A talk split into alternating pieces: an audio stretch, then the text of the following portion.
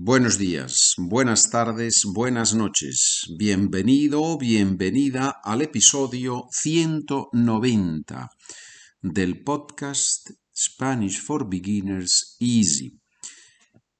Si quieres recibir los documentos, debes suscribirte a este podcast en la página de internet SpanishWithPedro.com. El segundo punto se llama How do I subscribe to the podcast Beginners Easy? Te suscribes, me envías un correo, te envío los documentos, todos los documentos. Hoy vamos a ver preguntas al profesor, por eso se titula el episodio El profesor. Como siempre, vemos dos partes, parte A, parte B. ¿Cuántos años lleva usted de profesor? I've been working for more as a teacher for more than 30 years. I started when I was very young.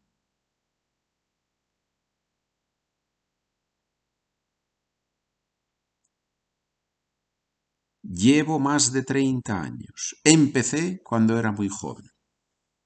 ¿Qué estructura tenemos aquí? Tenemos esa estructura que ya hemos visto otras veces I've been doing something for a period of time. Llevo, period of time, doing something. Llevo 30 años trabajando como profesor en este caso. No lo repito en la respuesta porque se entiende en la conversación. ¿Qué es lo mejor de ser profesor? The best part, the best, is that you work directly with people. You interact with human beings.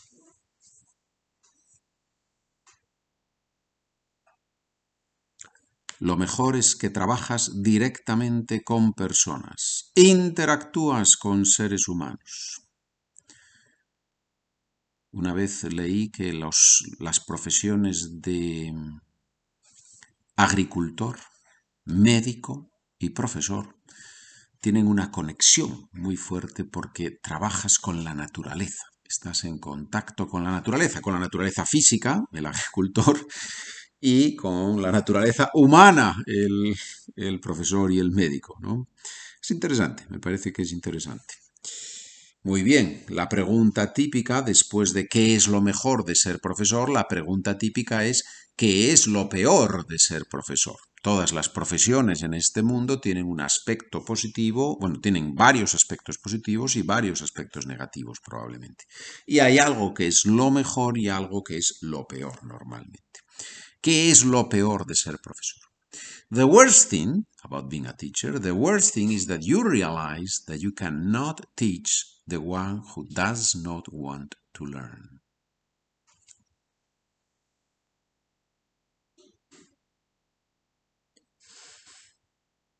Lo peor es que te das cuenta de que no puedes enseñar a quien no quiere aprender. Lo peor es que te das cuenta de que no puedes enseñar a quien no quiere aprender. Atención a la combinación, no puedes enseñar a quien no quiere aprender, a la persona que no quiere aprender, al que no quiere aprender, se puede decir. Bien. Y el verbo to realize, darse cuenta, te das cuenta de qué, te das cuenta de qué. ¿Qué características tienen los mejores estudiantes? Me parece que es una pregunta interesante, ¿no? Como estudiante de español, te interesa saber, ¿no? ¿Qué, ¿Qué, piensa un profesor? ¿Cuáles son los estudiantes que más aprenden? ¿Cuáles son los estudiantes que realmente saben usar el tiempo bien? Aprovechan el tiempo, take advantage of, aprovechan, make good use of, aprovechan el tiempo al máximo y así aprende mucho con el menor tiempo posible. Volvemos a la pregunta. Perdón, me, me he descuidado. Volvemos a la pregunta. ¿Qué características tienen los mejores estudiantes? The best students are the ones who are motivated, but not obsessed.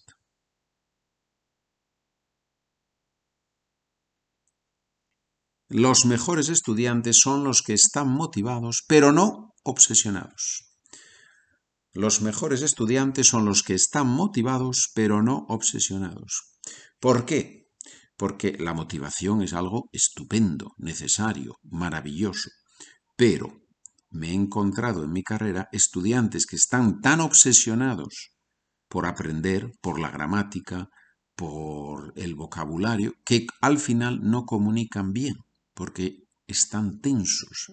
Solo les interesa practicar un ejercicio, no les interesa transmitir un mensaje. Y las lenguas se usan para transmitir mensajes. Me parece.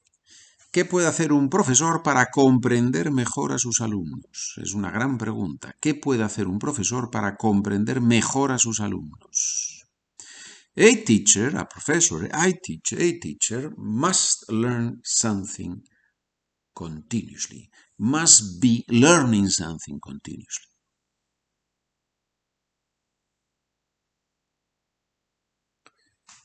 Un profesor debe aprender algo continuamente. Yo creo que un profesor de lenguas tiene que estar aprendiendo una lengua siempre, si es posible, si es posible. En mi caso, como desde hace poco tiempo vivo en Hungría, es bien fácil porque tengo que aprender húngaro. Y el Papa San Juan Pablo II dijo una vez en Hungría, dijo que húngaro solo se puede aprender en el cielo. Y le preguntaron por qué. Dijo, porque para aprender húngaro necesitas una eternidad. Bien, si has comprendido el chiste, espero que te guste. Si no has comprendido el chiste, puedes escribirme spanishwithpedro at gmail.com y te lo explicaré. Gracias por escuchar esta primera parte de las preguntas al profesor y ahora, en el episodio siguiente, viene la segunda parte.